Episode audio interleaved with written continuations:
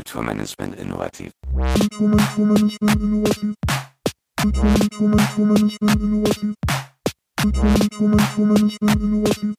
Kulturmanagement innovativ. Herzlich willkommen zu unserem Podcast Kulturmanagement innovativ Kontakt. Ein Projekt der Hamburg Open Online University von und mit Studentinnen des Instituts für Kultur- und Medienmanagement an der Hochschule für Musik und Theater in Hamburg. Mein Name ist Eva Hüster Und ich bin Joyce Dietrich und heute sprechen wir mit Tina Heine. Tina Heine hat mit 23 Jahren eine Bar gegründet, etliche Festivals initiiert und wird daher von der Taz als Festivalmacherin bezeichnet. Außerdem hält sie häufig Vorträge, moderiert Veranstaltungen, nimmt an Podiumsdiskussionen teil und ist gern gesehenes Mitglied in zahlreichen Gremien und Jurys. In Hamburg am Institut für Kultur- und Medienmanagement ist sie Dozentin für Festivalmanagement und Audience Development. Vielen Dank, dass du heute hier bist, liebe Tina Heine. Du betonst als Mittelpunkt deiner Arbeit den Austausch mit Menschen und das Vernetzen untereinander und hast über die Jahre viele Festivals gegründet, unter anderem eben das Jazz Elb Jazz Festival in Hamburg und jetzt gerade auch ein neues in Salzburg. Ähm, woher kommt deine Spezialisierung auf Festivals anstelle einer Konzentration auf eine Institution?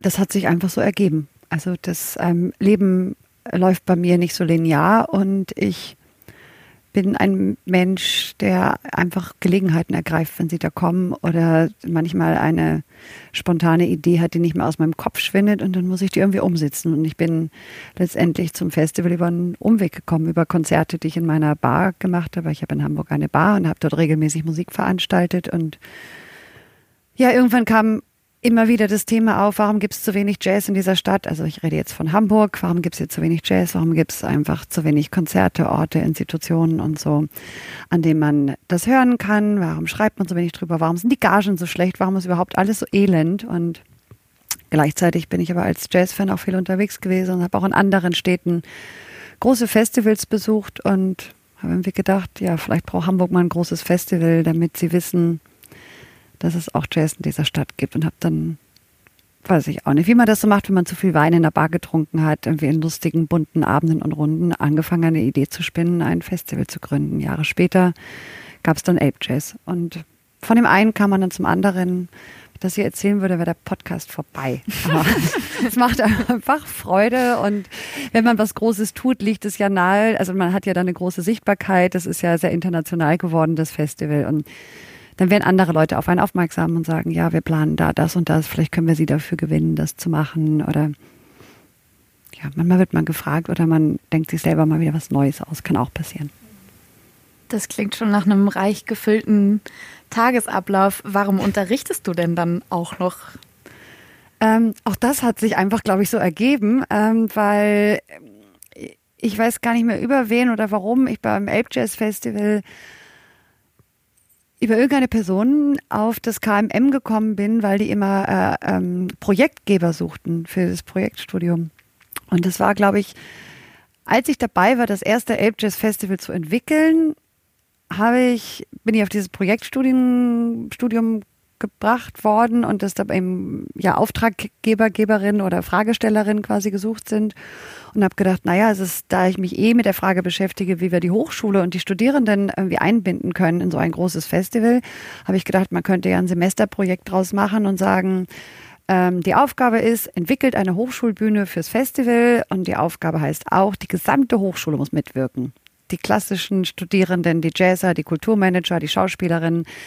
Ähm, das war sozusagen der, der Projekttitel und es hat ja dazu geführt, dass ich viel Austausch mit den Studierenden hatte und dann war man mal am KMM, dann fragte irgendjemand mal, Mensch, willst nicht mal einen Vortrag halten? Und es hat sich irgendwie so entwickelt über die Zeit, ähm, nicht gleich am Anfang, sondern es kam so mit der Zeit ähm, und ich habe einfach ihr habt es ja eingangs gesagt, ich mag das Vernetzen und den Austausch und ich mag es total, im Austausch zu sein mit den, mit den Studenten, mit den Studierenden und das zu teilen, was ich erfahren habe, was ich gelernt habe, das aber auch zu reflektieren mit den Studierenden, die mit aus einem anderen Horizont kommen. Also dieser Austausch, das ist für mich sehr gegenseitig. Ich verstehe mich auch nicht als eine Absenderin von gültigem Wissen oder so.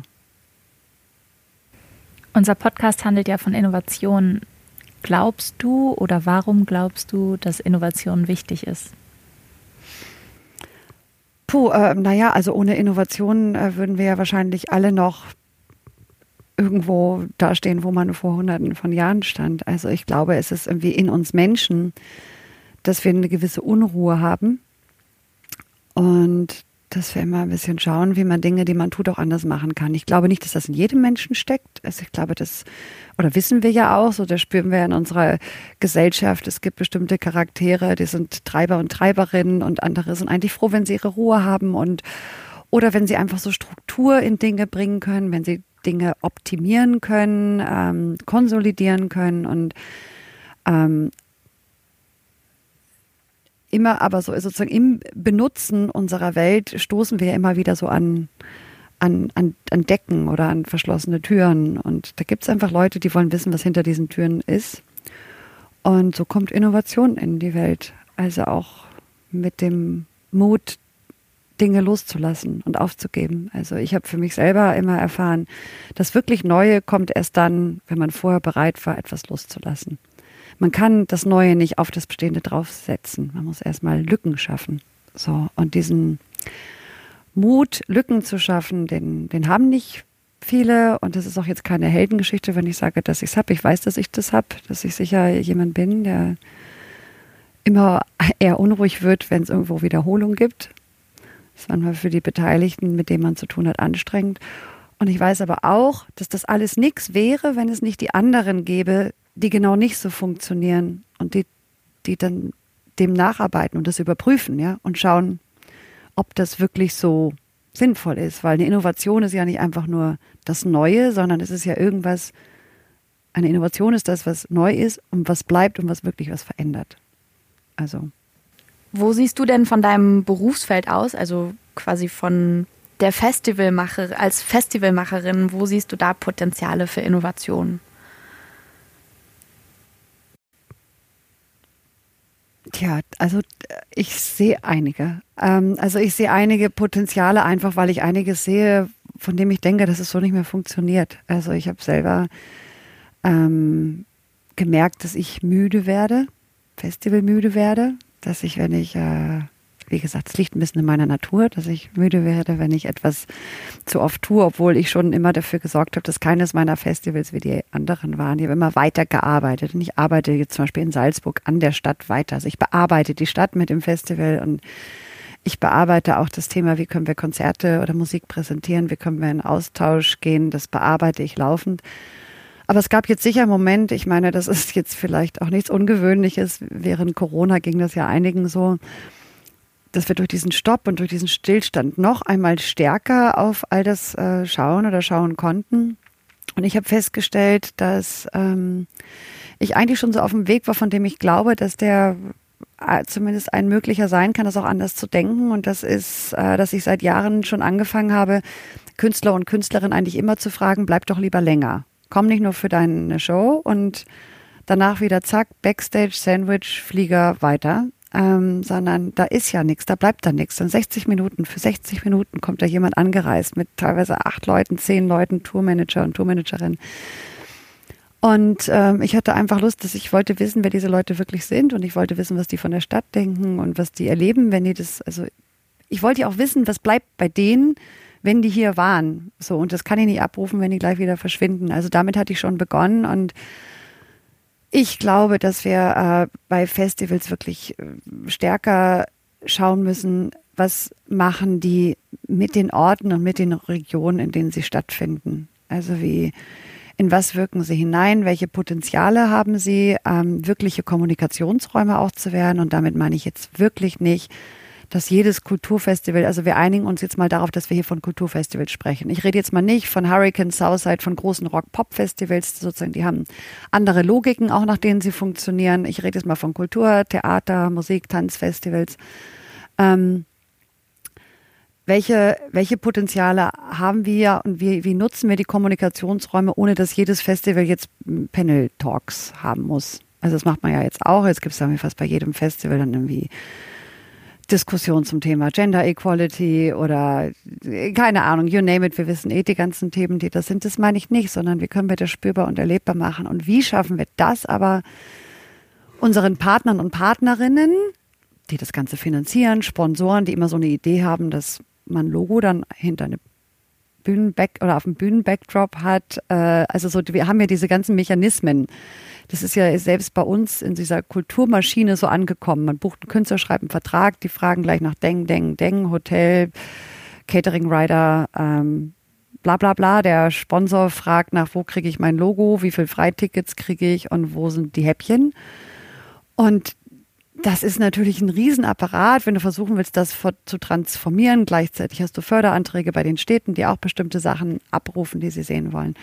Und da jetzt in Dialog zu gehen, da sehe ich ein Riesenpotenzial, weil wir uns A nicht mit Logos zuballern müssen, sondern wir können einfach auch ins Gespräch miteinander kommen und wissen, was wir wirklich voneinander haben. Ich sehe auch, dass Künstler und Künstlerinnen und auch Managements ihre Haltung verändern müssen. Wir sind wir müssen das alles miteinander machen. Und die können nicht reinkommen und sagen, wo ist dies, das, das, hier, check, bereite mir meine Bühne.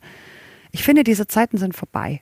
So, das ist für mich irgendwie gestern und wir müssen mehr uns interessieren für, wie macht die andere Seite das, was sie macht? Was heißt es als Künstler oder Künstlerin, zu einem Konzert zu fahren, irgendwo hinzukommen? Was heißt es aber auch als Veranstalter oder Veranstalterin, ähm, das alles vorbereiten zu müssen und mit diesen Dynamiken und Veränderungen umgehen zu müssen, die sich jetzt auch gerade in dieser Zeit ergeben haben. Und wenn wir dann nicht miteinander in Austausch kommen, dann passiert da nichts. Also ich glaube, dass wir uns dringend reformieren müssen, weil wir sind ein gehetzter Haufen. Ähm, nicht nur, also nicht nur ich, sondern auch andere Festivalmacherinnen, die unter wahnsinnig viel Druck sind. Von diesem Performen müssen, alles muss perfekt sein. Warum können die Festivals auch nicht einfach nur Zwischenaufnahmen sein, Einblicke in Werkstätten sein?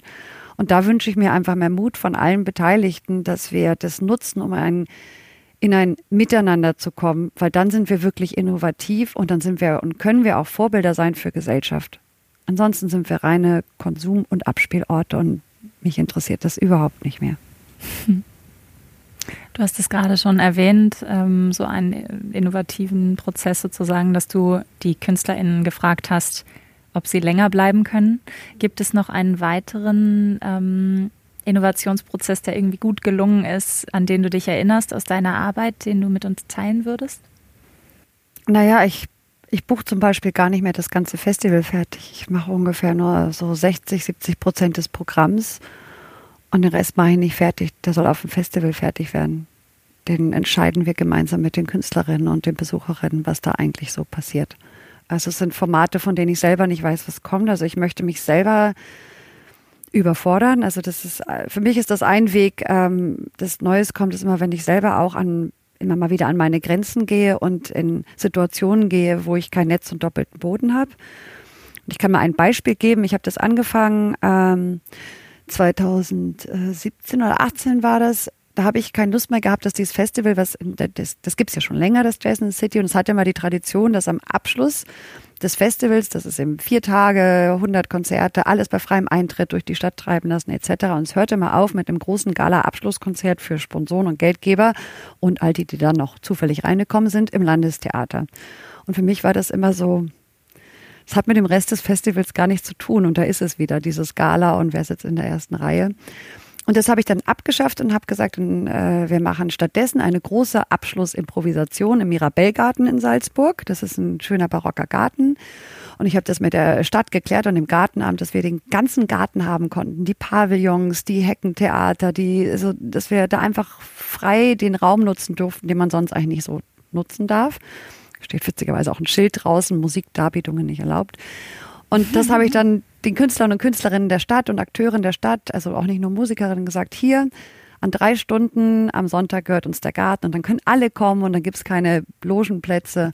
Und es gibt zum Abschluss eine große Impro. Selbst die Intendantin weiß nicht, was passiert. Ähm, alle sind eingeladen mitzugestalten. Es beginnt um elf und hört um zwei auf. Ja, und dann saß ich da um elf und die Leute strömten in den Park und es passierte gar nichts, weil irgendwie so die Künstler und Künstlerinnen mit dieser Freiheit überhaupt nicht umgehen konnten und jetzt gar nicht genau wussten, ob sie jetzt wirklich gemeint waren oder, also es waren so ein paar da und Trompeter, Volker war da, hat aber seine Trompete zu Hause gelassen. Er dachte, Und dann wurde ich auch erstmal so ein bisschen beschimpft übelst mit Leuten, die mit dem Programmheft rumliefen und sagten, wo ist denn jetzt hier diese Abschluss, wo ist denn das große Abschlusskonzert? Und da habe ich auch geguckt und habe gesagt, da steht nicht Abschlusskonzert, da steht Impro und auch die Intendantin weiß nicht, was passiert. Aber die Menschen lesen das und sie glauben das nicht, weil sie kennen das so nicht, dass man wohin kommt, wo man nicht weiß, was passiert. Lange Rede, kurzer Sinn. Nachher kamen dann irgendwie so, die schliefen natürlich alle länger. So ab eins waren dann doch einige Musiker da oder ab halb eins und irgendwo hat eine Trompete geblasen und irgendwo hat eine kleine Band gespielt und Clowns kamen vorbei und haben dann angefangen mit den Leuten. Also es war, wurde nachher noch ein ganz schöner Nachmittag, aber er war doch sehr holprig und natürlich haben wir dann diskutiert, auch mit dem Altstadtmarketing, den Auftraggeber und haben gesagt, Astina, sowas können wir nicht wieder machen, die Leute beschweren sich und ich habe gesagt, ich glaube, die müssen es einfach erstmal lernen. Ich habe auch zu den Leuten gesagt, die mich da so angeflaumt haben, die Sonne scheint doch und setzen Sie sich doch einfach mal hin und schauen im Park oder also ja, es ist ja. doch auch schön. Man geht doch eigentlich als Salzburger kaum noch in den Park, irgendwie, weil ja. da nur die Touristen sind und heute gehört er uns. Und ja, und mittlerweile ist die Abschlussimpro irgendwie, es freuen sich schon alle drauf. Künstler, Künstlerinnen mussten es erst lernen, ähm, was wir damit wirklich meinen und machen. Aber jetzt ist das irgendwie so, ja, jetzt das Publikum ist mittlerweile beim Festival sind sie fast mehr dort, wo die Sachen sind, von denen man nicht weiß, was kommt. Also die haben auch das Abenteuer entdeckt. Also diese Blind Date Konzerte, so heißen die Konzerte, von denen ich auch nicht weiß, wer spielt. Das entscheiden die Künstler auf dem Festival und rufen dann an und sagen, ist das Blind Date heute Abend schon besetzt? Kannst du da ein Schlagzeug hinbringen? Also so läuft das eigentlich. Und ich versuche im Festival Formate zu schaffen, wo Musikerinnen mit Akteurinnen aus der Stadt, die ich kenne, zusammentreffen, mal beim Mittagessen und also sehr interdisziplinär auch. Das geht gar nicht immer nur um Musik. Also auch eigentlich interaktiv für die MusikerInnen auf eine ganz neue Weise. Das ist ja voll toll. Also werden die ja auch. Ja, ist total schön. Total also, gefordert. Also. So ein gemeinsames Lernen, ne? Es ist ein gemeinsames Lernen und auch ein gemeinsames ähm, Weiterdenken an mhm. den Sachen, sagen, was, also was, was, was, was bringt uns eigentlich voran? Wie können wir da, wie können wir auch anders äh, mit der Idee der Performance umgehen? Wie können wir anders mit, mit Raum umgehen? Und ähm, ich lade dann auch schon immer wieder in den Festivals Künstlerinnen immer wieder ein. Also es kommt jetzt nicht jedes Jahr die gleiche Truppe, aber es, kommt, es gibt bestimmt 20, 30 Musikerinnen, die fast jedes Jahr da sind, weil ich irgendwie so auch dann meine Mittäterinnen und meine Komplizinnen brauche, die mit mir diese Sachen gemeinsam aushacken. Am Anfang war nur ich und alles, nur Tina wusste, was in ihrem Kopf ist. Und ich habe sehr früh versucht, das mache ich immer mit allem, was ich mache, sozusagen zu teilen und den anderen zu sagen, denkt auch mit und erzählt ihr es dann den anderen weiter, weil ich kann ja nur so viel reden, wie ich reden kann. Ich kann schon viel reden. Aber wenn dann noch mehr mitreden und mehr mitdenken, dann haben wir eben Wissen gesammelt, an dem wir laufend weiterarbeiten. Und das ist sozusagen der Modus. Dieses Jahr wird es auch keine Impro Mirabellgarten geben. Wir überlegen uns wieder was Neues. Das äh, sind ja alles schon, schon Ideen. Trotzdem stelle ich die Frage nochmal ganz konkret. Wir sind ja äh, angehende Kulturmanagerin. Mhm. Wir sind konfrontiert mit Themen wie Digitalisierung, Globalisierung, Identitätsfragen. Was würdest du uns als nächster Generation vielleicht gerne mit auf den Weg geben, ganz konkret? Ganz konkret ist ähm, vor allen Dingen das Fragen nicht verlernen. Also das Fragen nicht verlernen und nicht hier rausgehen und sagen, ich habe hier meinen Master hier ist mein Master, hier ist meine Gehaltsforderung, hier ist mein, hier ist mein Wissen und wem kann ich jetzt all das Erlesene und Gelesene und Erlernte weiterbringen, sondern rausgehen und sammeln. Also rausgehen und sammeln und Erfahrung sammeln und ganz wichtig, ich meine damit nicht, dass ich solche Dinge wie Fair Pay und so in Österreich haben wir, sind wir auch sehr hinterher, Fair Pay auch im Kulturbereich und im Kunstbereich. Dennoch finde ich es total wichtig, dieses Bewusstsein, dass man bei all diesen Dingen auch für sich selber lernt und für sich selber sammelt, nicht immer danach schaut, ähm, wofür werde ich jetzt hier eigentlich bezahlt und ich habe übrigens schon drei Überstunden oder sowas. Wenn wir jetzt alle diese Leidenschaft verlieren, indem wir uns so durchoptimieren und äh, Work-Life-Balance und Gerechtigkeit und das muss auch noch stimmen und das muss auch noch mehr gehen, nur mit Forderungen unserer Arbeitgeber und Auftraggeberinnen und dann unsere Institutionen, dann kommen wir nicht weiter. Ich spüre derzeit bei nicht nur den Studierenden hier, sondern auch bei Mitarbeiterinnen, bei mir jungen Mitarbeiterinnen in der Gastronomie auch zum Beispiel. Ich habe das Gefühl, dass alle sind sehr darauf fokussiert, was ist für mich am besten. Und ich wünsche mir wirklich von euch allen, dass ihr euch vor allem fragt, was ist für die anderen am besten. Also so was ist für uns alle gemeinsam am besten. Und, und da müssen wir ein bisschen weg von diesem Optimieren und Besserwissen, mehr hin zum fragen und miteinander und auch ruhig mal die Nächte durcharbeiten, wenn es sein muss und ein Festival durchrocken und nicht sagen, so hier jetzt aber. Das war Kulturmanagement Innovativ Kontakt. Wir hoffen, ihr fandet das Gespräch mit Tina Heine genauso begeisternd wie wir. Wer sich noch weiterbilden möchte, für den oder die empfehlen wir einen Besuch in ihrer Bar, dem Headleys, die sie auch als sogenannten Zwischenraum nutzt, sowie einen Besuch ihrer Festivals zu finden auf ihrer gleichnamigen Webseite. Weitere Informationen findet ihr auch in den Show Notes. Tschüss! Kulturmanagement innovativ.